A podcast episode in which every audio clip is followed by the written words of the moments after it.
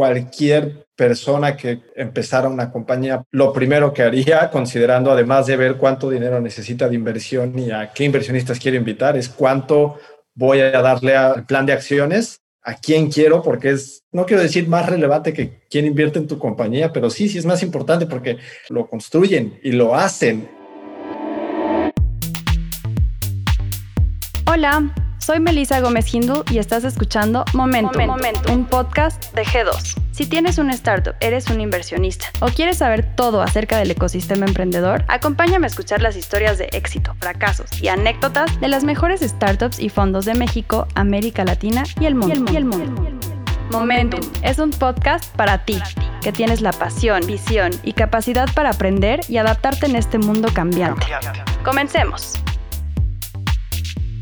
Con el propósito de aportar el máximo valor, creamos el formato Startup Questions, donde explicamos, con base en nuestra experiencia, temas de relevancia para las startups.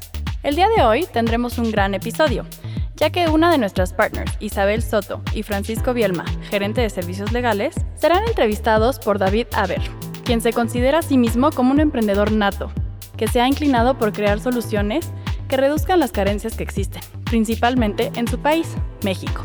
Actualmente, David es CEO de Unitips, plataforma tecnológica creada en 2015 que ofrece cursos en línea con una metodología de estudio innovadora para el proceso de ingreso a educación media y superior, en la que convergen estudiantes, colegios y universidades.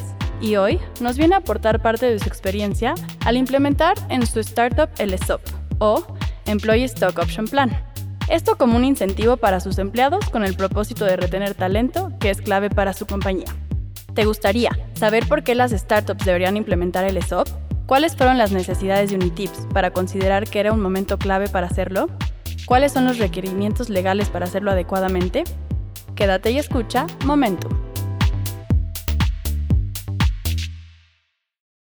Hola a todos, bienvenidos a un episodio más de Momentum, un podcast de G2. El día de hoy nos va a acompañar David Javer de Unitip. Y también nos acompaña aquí de parte de G2 Francisco Bielma, que es nuestro legal manager. El día de hoy vamos a tener un episodio de Startup Questions hablando del tema de Employee Stock Option Plan. Y pues bueno, primero que nada quisiera darle la bienvenida y agradecerle a David por estar aquí con nosotros. David, ¿cómo estás? Muchísimas gracias. Al contrario, gracias a ustedes. Estoy muy bien. ¿Cómo están ustedes? Muy bien también, David. Gracias.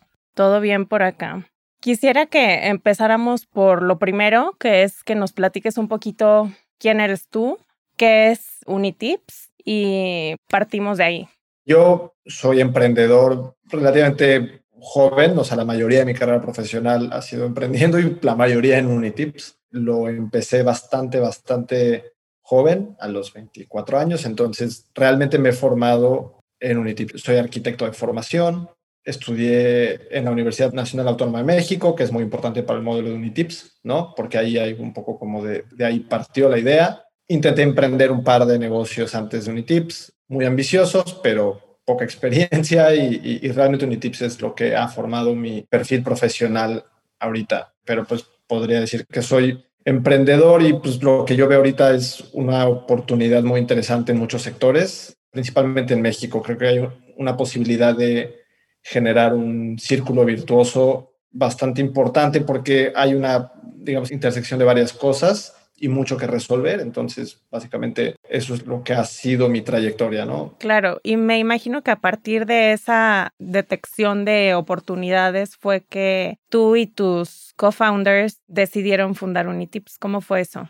Cuando estaba, digamos, entrando al mundo profesional y estaba escogiendo qué hacer, a la par la posibilidad de hacer una maestría, me pusieron en un punto clave, ¿no? Y es ver que el acceso a educación superior es un problema, ¿no? Todos conocen las herramientas que existen para estudiar maestrías en Estados Unidos, de preparación para estos exámenes, y el problema del acceso a educación superior en México es gigante, es masivo, no es un problema que es regional, está en toda Latinoamérica, no solo en México, pero todo el mundo tiene un problema para entrar a la universidad y era un territorio bastante desatendido.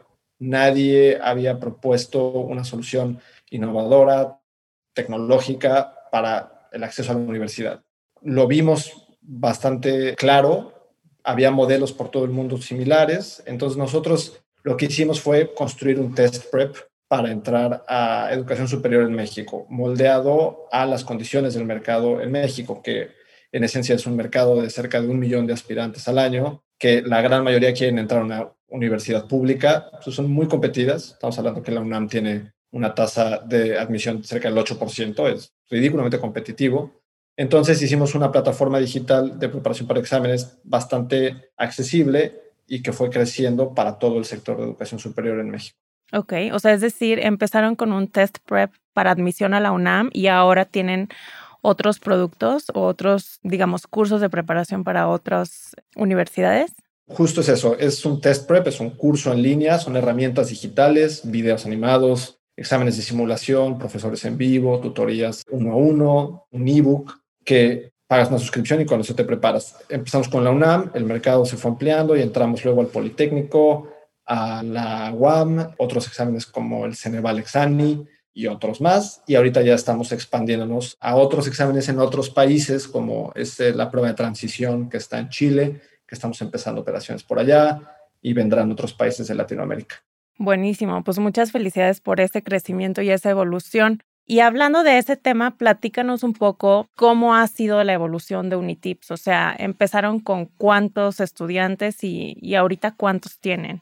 Tenemos dos modelos, tenemos un modelo freemium y un modelo de paga. Los primeros años que teníamos, digamos, estábamos buscando realmente product market fit, no, no, no está muy escalado, pues un volumen pequeño de unos 2.000 estudiantes y cerca de 80.000 eh, suscriptores en versión premium. Eso ha crecido y ahorita tenemos anualmente arriba de 25 mil alumnos o suscriptores de paga y más de medio millón de estudiantes freemium.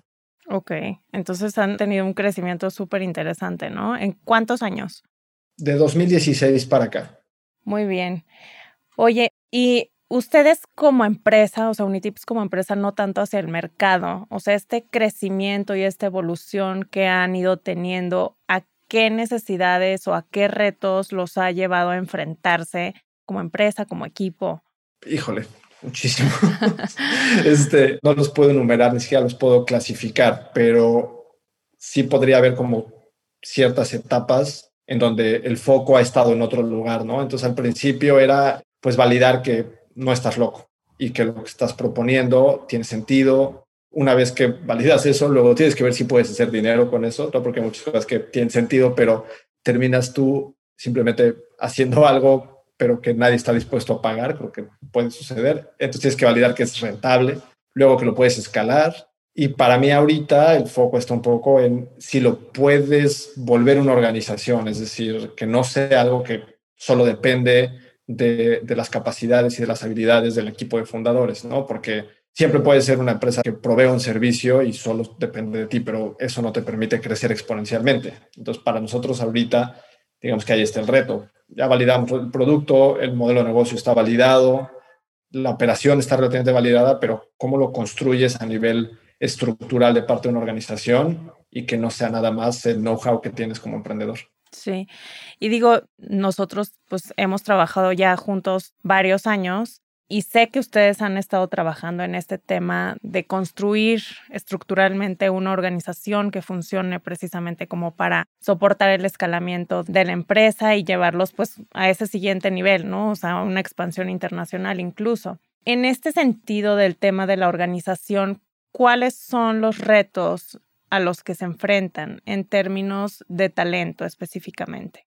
Igual, depende del momento, entonces, o bueno, del ente. Ahorita, para el nivel que tenemos y con lo que, si lo conectamos a este plan de expansión, lo primero es que antes competíamos para atraer talento clave, era gente que le interesa el mundo startupero y gente que tal vez le interesa el mundo corporativo, ¿no? Y muy fácilmente la gente venía como con ganas de, de encontrar un espacio de trabajo innovador, que no sea tan rígido, etcétera. Creo que en los últimos dos años eso ha cambiado bastante porque con el nivel de inversión que está habiendo, con el volumen de esas inversiones, está muy competido el mercado para encontrar el talento que estás buscando. Entonces, nosotros creo que la parte de compensación económica es algo que cualquier empresa pues tiene que revisar, pero tienes que ver más allá para darte cuenta realmente dónde están las cosas que hacen la diferencia, ¿no? Eh, entonces, para nosotros ahorita está en articular una visión con la cual se pueda comprometer más gente construir una organización que vea más allá, un tema de cultura y en el involucrar a toda esa gente en la misión general de la compañía,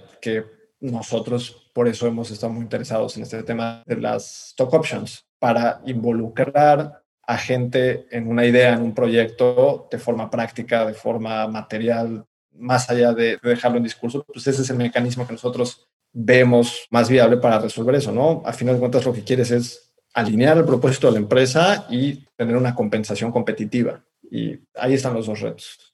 Sí, digamos que ustedes llegan a un momento o un punto en su historia o en su evolución en donde necesitan implementar ciertos mecanismos o ciertos incentivos precisamente para alinear al personal clave que ustedes quieren tener dentro de la empresa y que quieren tener incluso como socios hacia un futuro para que los acompañen, ¿no? Entonces es por eso que nosotros quisimos invitar a Unitips porque sabemos que están precisamente en esa etapa en donde un Employee Stock Option Plan, que a posterior me voy a referir como ESOP, que es como es más conocido, se vuelve algo útil para ustedes, ¿cierto?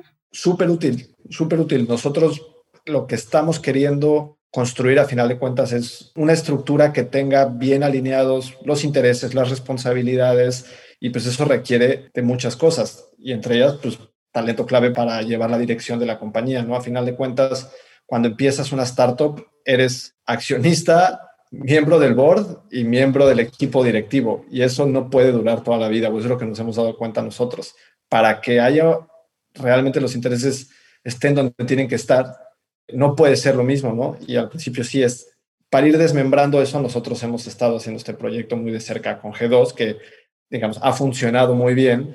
Y sí, la cosa es cómo separas esas partes y cómo mantienes al equipo directivo motivado, enfocado, etcétera, para que tú puedas organizar todo lo demás y la empresa siga creciendo.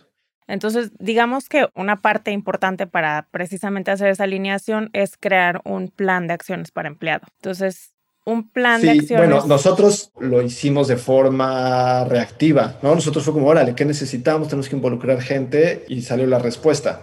Pero yo te preguntaría a ti, ¿cuándo tiene que ser realmente, o sea, cuándo es el momento ideal desde una perspectiva estratégica para implementar una, un plan de acciones?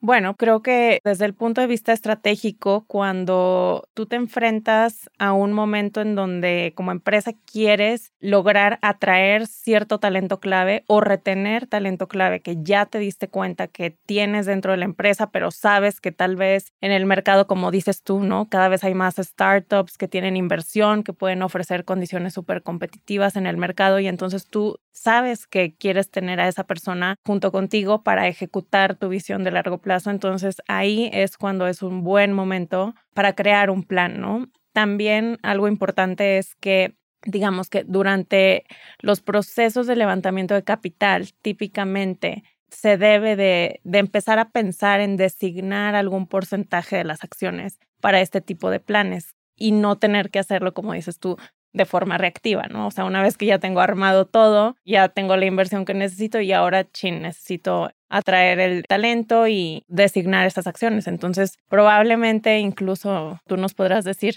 legalmente sería más fácil si lo vas haciendo mientras estás en el proceso de levantamiento de capital, ¿cierto?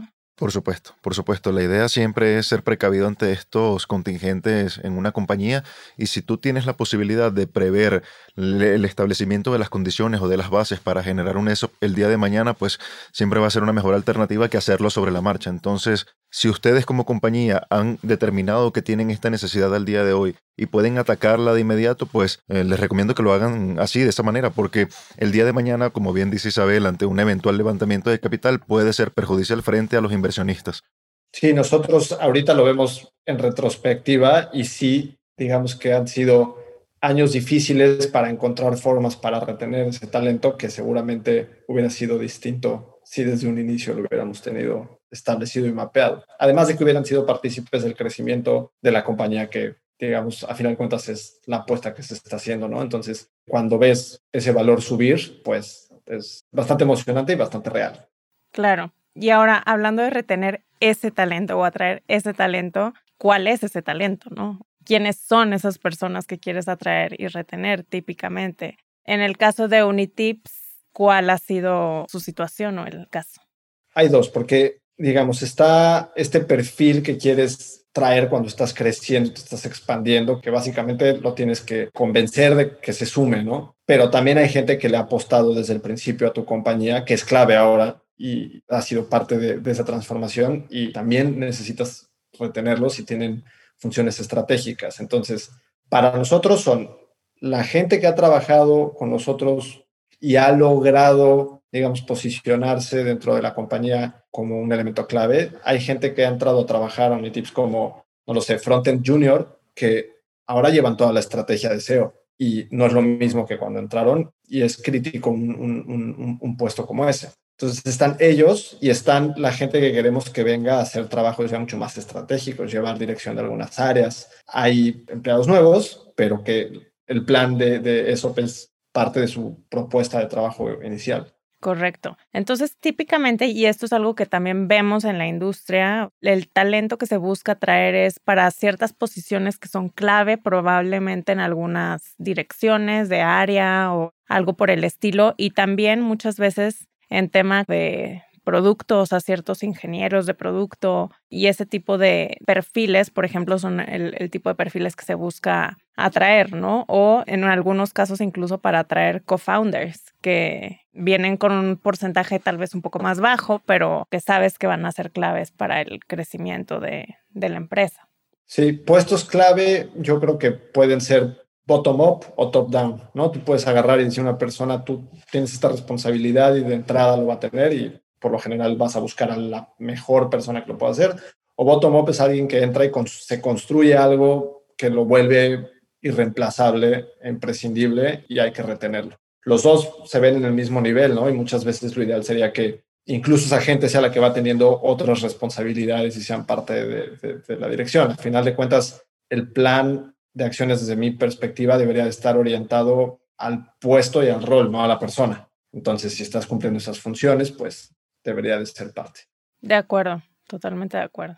Y en efecto es así. Al final del día, el, ESOP está más ligado al puesto, al desempeño de ese puesto dentro de la organización que a la persona en sí misma. Eso ya, bueno, lo vamos a ir checando más adelante, pero al final de cuentas, lo que le interesa a la organización es que la persona que se encargue en ese momento del puesto de todo de sí para que la compañía crezca. Entonces, al final de cuentas, la política de aplicar un plan de este estilo frente a los trabajadores les va a funcionar a ustedes a la perfección para lograr el objetivo de hacer crecer su estructura organizacional de manera exponencial el día de mañana. Oye, yo aprovecho, Francisco, para hacerte una pregunta que es justo, por ejemplo, la que tenemos en Unitips, que estamos en el meollo del asunto, pero para también, digamos, para enriquecer la conversación. ¿Cómo se debería de implementar ese plan, digamos, de forma ideal? ¿Cómo se ejecuta legalmente y cómo se estructura en la formalidad desde una perspectiva legal. Por supuesto, sí. Bueno, previamente hay algunos factores que deben determinar ustedes como compañía, por ejemplo, el porcentaje de participación dentro de la sociedad que van a destinar a la ejecución del plan, cuál va a ser, digamos, y estos términos vamos a comenzar a tratarlos de acá en adelante porque están muy relacionados con la parte técnica del asunto, el periodo de cliff, que es, digamos, el plazo mínimo que debe mantener esta persona, este directivo dentro de la compañía para acceder al plan de opciones y acciones a los empleados, cuál va a ser el periodo de vesting, bien sea desde un punto de vista temporal o desde un punto de vista material. Y una vez que tengas definidos estos factores, tal y como lo hemos conversado anteriormente, lo, comienzas a ejecutar el plan o la operación en sí misma, ¿de acuerdo? Desde una perspectiva legal, pues en primer lugar tienes que determinar si la estructura corporativa de la startup te permite ejecutar este tipo de, planificaciones frente a los trabajadores. No es lo mismo estar constituido, digamos, como una sociedad de responsabilidad limitada o como una sociedad anónima al momento de la ejecución de este tipo de proyectos. Desde mi punto de vista y, y desde la perspectiva legal, una sociedad anónima, una sociedad anónima promotora de inversión te da mecanismos idóneos para ejecutar este tipo de proyectos, pues permite restringir uno u otros derechos corporativos, permite convenir eh, ciertos asuntos entre los accionistas, permite incluso que la sociedad adquiera sus acciones en el futuro. Entonces, al establecer cuáles van a ser los parámetros fundamentales del plan y luego la estructura corporativa idónea, ustedes van a poder, por ejemplo, emitir una nueva serie de acciones que esté destinada solamente para este tipo de trabajadores, cuáles van a ser los derechos que van a gozar estas acciones durante la permanencia en la compañía de los trabajadores, cuáles van a ser las, las opciones que estos van a tener para salir de la compañía o para que la compañía recompre las acciones ante la eventual salida de ellos y otros asuntos relacionados. Entonces, una vez que ustedes hayan definido la estructura corporativa, los factores base y hayan comenzado a implementar el plan, pues sencillamente no les va a quedar de otra que redactar los contratos correspondientes con cada uno de los trabajadores, firmarlos y así de sencillo comienza a producirse el ESOP en la compañía no les va a quedar de otra más que hacer los contratos. O sea, Así es. digamos que no hay forma de saltarse esa parte de formalización legal de los contratos, ¿cierto? O sea, como que es, es algo que es indispensable para que a futuro no vaya a tener ninguna repercusión para, para la empresa. En efecto, en efecto, desde mi punto de vista siempre debe constar eh, por escrito este asunto porque son temas más o menos delicados, ¿de acuerdo? Entonces, al final del día, tenerlos por escrito y formalizados de forma correcta les va a permitir a ustedes disminuir contingentes que suelen producirse al momento en el que las compañías se toman este tema a la ligera, lo ejecutan por cuenta propia sin tener, digamos, una asesoría especializada en el asunto y que si ustedes gustan más adelante podemos checarlo, pero al final del día se traduce en la posibilidad de estar asociados con personas que al final de cuentas han salido de la operación por una u otra razón que esas personas a propósito de estar incorporadas en la compañía como consecuencia de un ESOP mal ejecutado restrinjan ciertas decisiones dentro de la compañía, por ejemplo, ante una toma de decisiones de un asunto determinado, esas acciones de un plan mal ejecutado van a tomar eh, parte en el voto y voz de la decisión. Entonces eso les va a traer complicaciones a futuro. Como esas, otras tantas implicaciones, pero como les digo, implementarlo de forma ideal siempre va a ser la mejor opción para estos casos.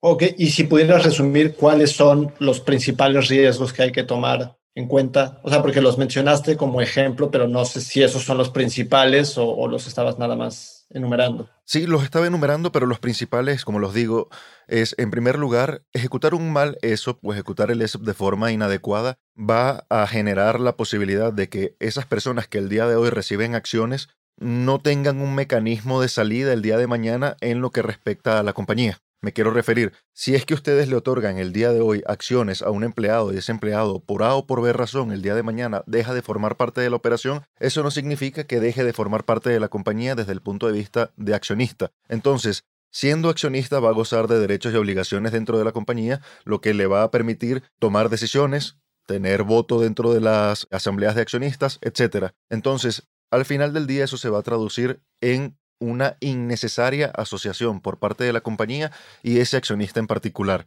que, como les digo, les va a traer complicaciones e incluso al momento de una adquisición de la compañía. Si esta persona no está dispuesta en vender sus acciones y el comprador no está dispuesto en asociarse y reproducir esta circunstancia nuevamente, pues es muy probable que se les caiga una eventual operación de compra. Y como eso, bueno, pues otras circunstancias relacionadas. En términos generales, ese es el peor riesgo que pueden ustedes encontrarse ante ejecutar un, un ESOP de manera incorrecta.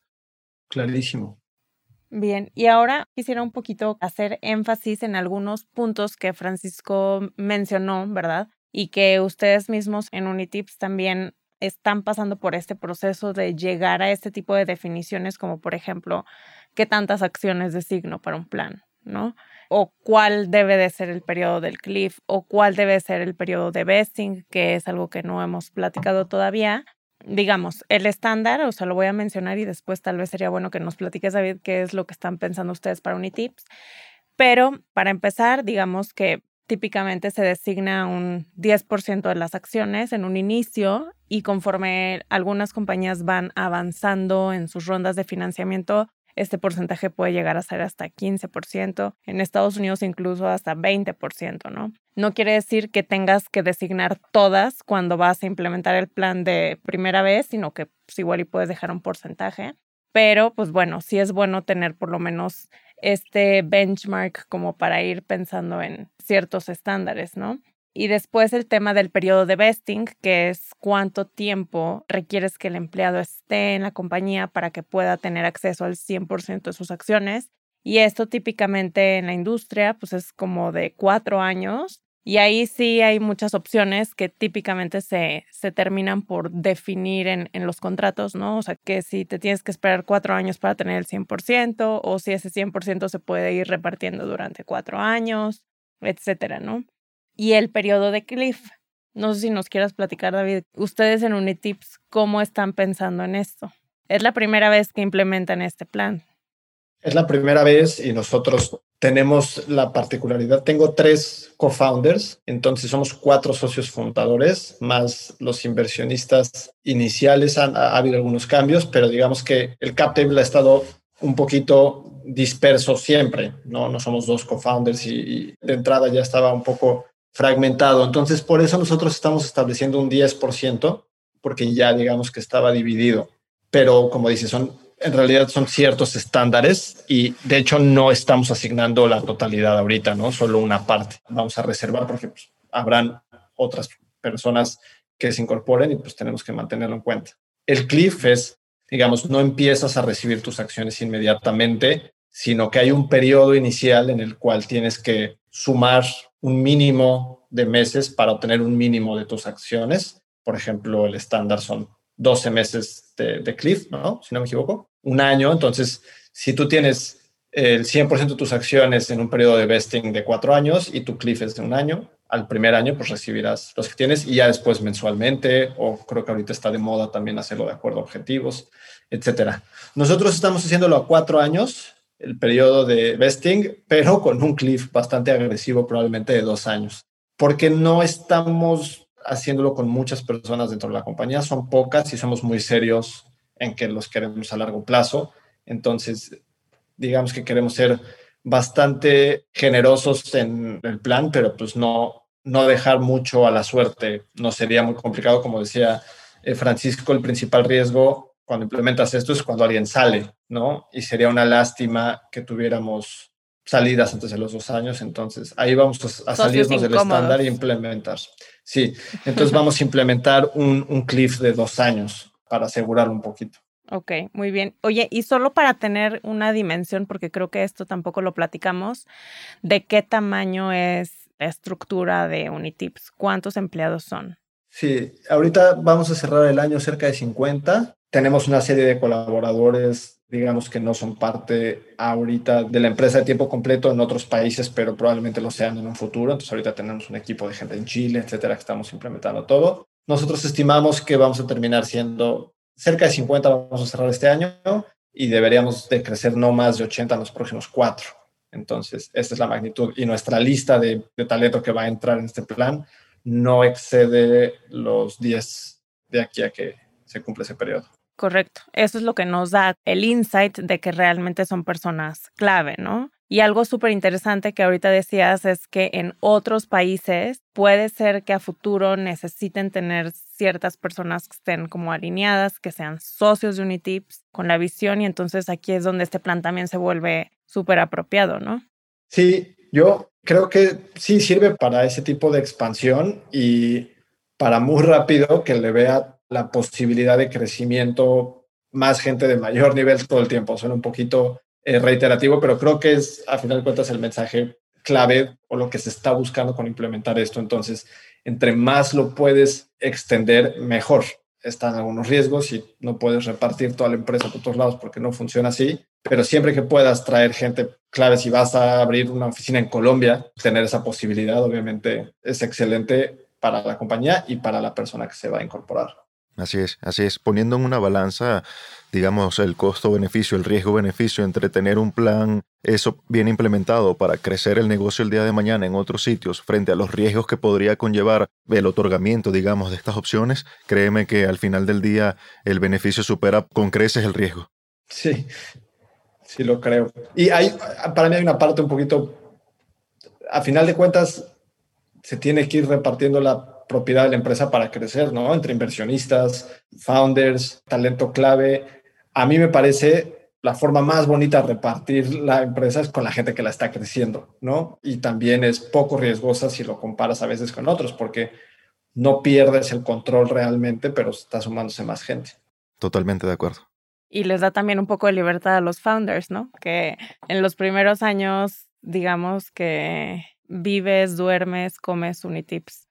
Cuando me inviten a hacer un podcast y tenga 70 años, voy a poder hablar de las cosas desde la perspectiva general, pero ahorita solo puedo platicar desde la perspectiva de una persona que construye una empresa con poca experiencia y la construyes, a mí me gusta decirlo, en el lodo, ¿no? O sea, estás con las manos en la tierra y sí, solo comes y respiras Unitips y te cuesta trabajo ver desde afuera pero cuando sacas un poquito la cabeza del agua y construiste algo semi-estructurado, algo que está funcionando, que está creciendo, necesitas sí o sí transferir las facultades y las responsabilidades de operar la empresa a alguien más. No puede solamente estar en ti como founder. Y no, a ver, la compensación económica siempre es importante, pero no, yo no puedo concebir otra más que un plan de, de acciones bien estructurado para que eso suceda. Y nosotros estamos en eso comenzamos la empresa cuatro amigos que de milagro no nos hemos peleado y seguimos siendo mejores amigos. Uno de ellos me casó, o sea, fue, digamos, el que ofició el placer en mi boda. Somos realmente muy amigos y es un milagro que no nos hayamos peleado, pero ya entendemos que a medida que crecen las cosas y se generan intereses y, y, valor, ¿no? de la compañía. Exacto, exacto. Pero el board nada más no existe si no construyes lo de alrededor tienes que tener una buena estructura de asamblea de accionistas, tienes que tener un management team que le responda a ese board, etcétera. Entonces es parte de toda una construcción que cuando vas haciendo una empresa desde cero, como fue el caso de Unitip, muchas, te ayuda a darle un sentido a la estrategia de la empresa. No, no nada más es de, ah, si le doy el plan de acciones no van a renunciar. No, contribuye a que puedas planear a cinco años, que puedan haber responsabilidades más claras, que puedas medirlas, que estén sujetas algunos bonos a llegar a esos éxitos. Es como parte de toda la, construcción estratégica para retener a esa gente, pero para que sepan hacia dónde y para que participen de forma autónoma, para que ellos crezcan la compañía y no nada más estén ahí para realizar labores.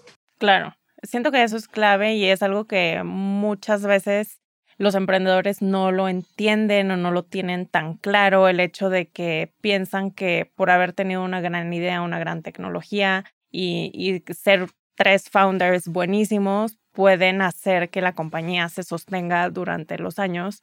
Y creo que ahí la visión que han tenido ustedes de saber que el talento es lo que va a hacer que la compañía realmente pueda crecer y que la compañía realmente pueda alcanzar los objetivos y la visión que tienen. Es súper importante que creo que ustedes lo han identificado y están sobre eso. Es algo que se han tomado totalmente en serio.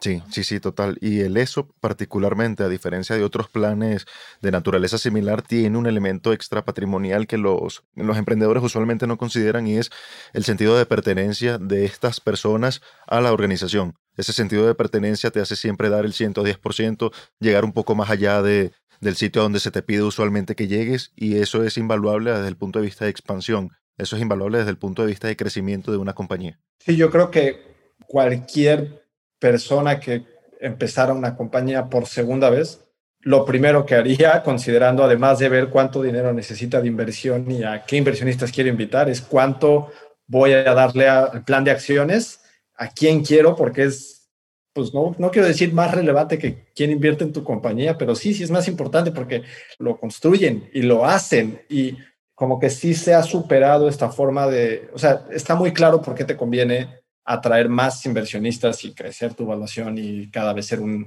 mayor negocio. Debería de estar igual de claro que te conviene atraer a talento, paga la redundancia, talento talentoso eh, eh, y profesional que lo construyan y pues les tienes que dar esa participación. Si de origen lo ves al crear tu modelo de negocio, es muy probable que tengas un gran equipo desde el principio. Si lo ves al revés, si lo ves como ok, como founder yo acaparo todas estas cosas importantes y no estoy abriendo otros espacios, solito tú después vas a pagar el precio de eso. Ok, o sea, si tú mañana hicieras una nueva startup, harías desde el día uno un plan de acciones para tus empleados, ¿tendrías ahí ya designado algo? ¿Crees que eso de alguna manera tendría un impacto o cambiaría la forma en que crecieron como compañía o que crecerías como una nueva compañía? Sí, sin duda. No las otorgaría empezando. O sea, sí quiero hacer esa distinción. Bueno, el, plan de eso no es otorgar las acciones inmediatamente, sino que es otorgar el derecho de comprar las acciones en un sí, futuro. pero si cumplen con su lado de la ecuación, los trabajadores les van a tocar. Yo me esperaría un poco y no desde el día uno, porque pues también las cosas tienen que madurar un poco, pero sí tendría un plan. Es decir, sí sabría cuándo quiero implementarlo, para qué puestos y saber la magnitud. ¿no? No lo haría desde, desde cero porque, a ver, el concepto de pivotear sucede en todos lados. Hay que ser un poquito versátiles, pero sí tener esa claridad de, de qué necesitas. Por ejemplo, mucha gente cuando está empezando, acá le estoy hablando a los founders to be, no a los que ya están teniendo algo, se imaginan que tienen que tener una serie de socios, ¿no? Ah, necesito este tipo de socio, necesito este tipo de socio, etcétera. Y solo contemplan el stock, pero no contemplan esto, ¿no? Entonces, tal vez hay veces que no necesitas una sociedad desde el principio, sino que lo que estás buscando es algo intermedio y podrían verlo así. Y entonces, tener un equipo de founders un poquito más estrecho. El problema que veo siempre es tecnológico, ¿no? Necesitas un socio tecnológico porque pues, es, es muy caro, tienes que tener versatilidad, etcétera. Para construir un equipo de tecnología, ahorita en México, que está tan competido, que es tan difícil acceder a buenos desarrolladores, etcétera, pues un plan de acciones te va a dar, te va a dar toda la ventaja sobre los que no la tengan. Claro, y sí, es súper interesante lo que dices respecto a que igual y eres un founder to be y de entrada piensas que necesitas tener ya los co-founders y realmente tal vez no, o sea, sí necesitas tener un equipo que sea co-founder, pero no, o sea, bajo un plan de ESOP y no necesariamente bajo te doy el 50% porque vas a desarrollar el producto. Sí, creo que hay ahí una beta inexplorada para la gente que lo está empezando a construir para, para imaginarte cómo vas a repartir la empresa de una forma un poquito más sana. Totalmente de acuerdo. Pues David, estamos por terminar eh, este episodio. Nos gustaría que nos platiques hacia dónde van, qué esperan o cómo esperan que implementar este plan les ayude y un poquito más de hacia dónde crees que va Unitips. Ok, pues nosotros tenemos bastante claro los siguientes cinco años. La mayoría de las regiones del mundo tienen una plataforma Test Prep que ha revolucionado un poquito esa industria. Brasil tiene el ejemplo de Descomplica, que si alguien no lo conoce, pero es una empresa increíble. En India ya no se dedican solo a eso, pero Bayus es la empresa de tech más grande del mundo ya y empezó como un test prep. En Estados Unidos ni hablar. Y Latinoamérica no ha tenido un líder claro, no está consolidado como una región, está muy fragmentado, pero nosotros queremos hacer eso, ¿no? Consolidarlo como región, hacerlo como una plataforma de alto volumen, bajo costo, tener presencia en México, Chile, Colombia, Perú, Ecuador y verlo a nivel regional. Tiene muchos retos porque los cambios en los procedimientos de admisión, obviamente la pandemia vino a crecer toda la industria, pero también a complicar el acceso a educación superior hay retos, pero nosotros creemos que se puede consolidar el modelo a nivel regional como una plataforma de ingreso para Latinoamérica y hacia allá vamos, de acá en cinco años. Y a nivel de cómo contribuye eso, nuestro plan ESOP, queremos que esto lo haga Unitips y ya no solo los founders. Entonces nosotros estamos desprendiéndonos un poco de funciones operativas para participar más en la estrategia y tener un board activo, pero que no sean todo esto, lo que les platicaba de los intereses encontrados. Entonces estamos construyendo un equipo directivo bastante sólido, llevamos en este proceso año y medio y en eso pues es clave este plan, porque es un plan a cinco años del cual necesitamos a ciertas personas en el equipo para lograrlo y uno de los principales elementos que tenemos para retenerlos es este plan de acciones. Entonces, nosotros lo tenemos muy asociado, el éxito de estas contrataciones que estamos haciendo, del plan de retención que les estamos haciendo y el plan estratégico, de Unitips a cinco años están absolutamente alineados.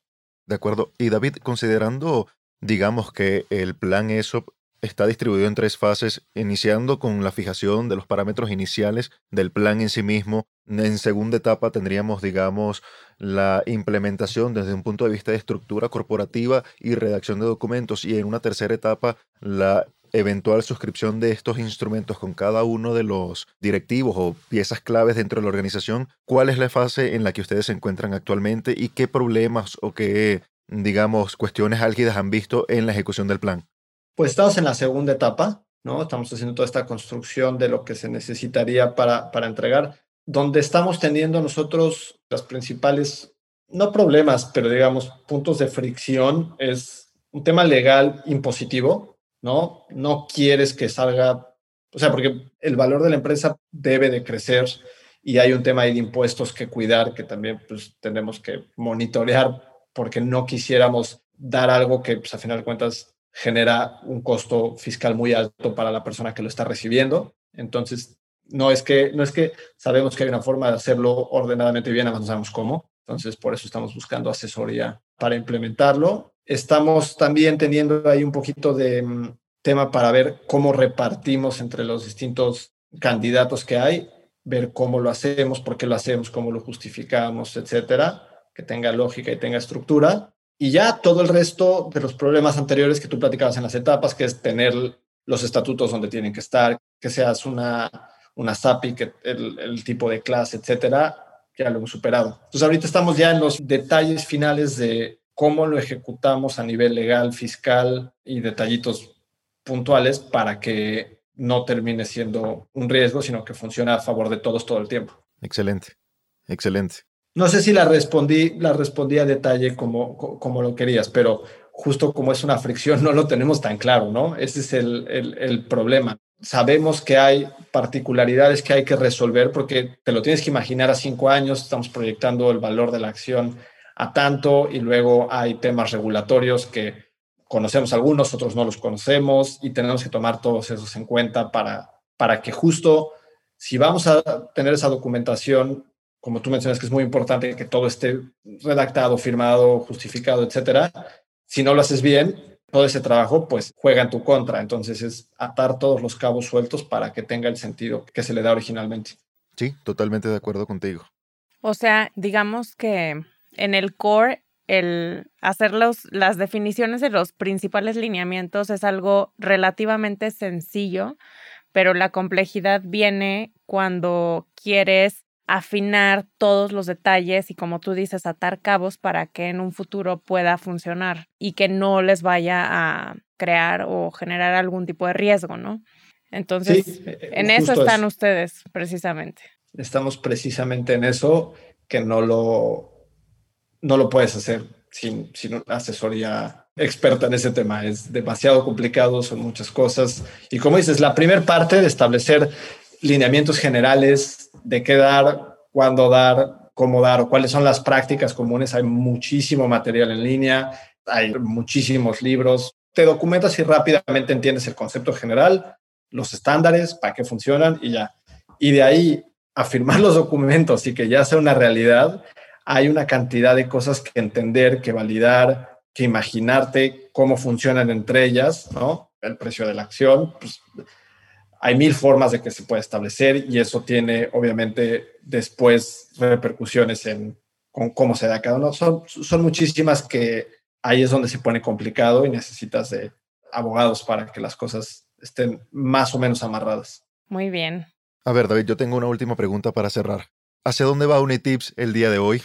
¿Y ¿Cómo crees que estas personas, este talento clave que van a formar parte del plan ESO, van a contribuir a esa visión, a ese camino que está siguiendo o que va a seguir Unitips de ahora en adelante?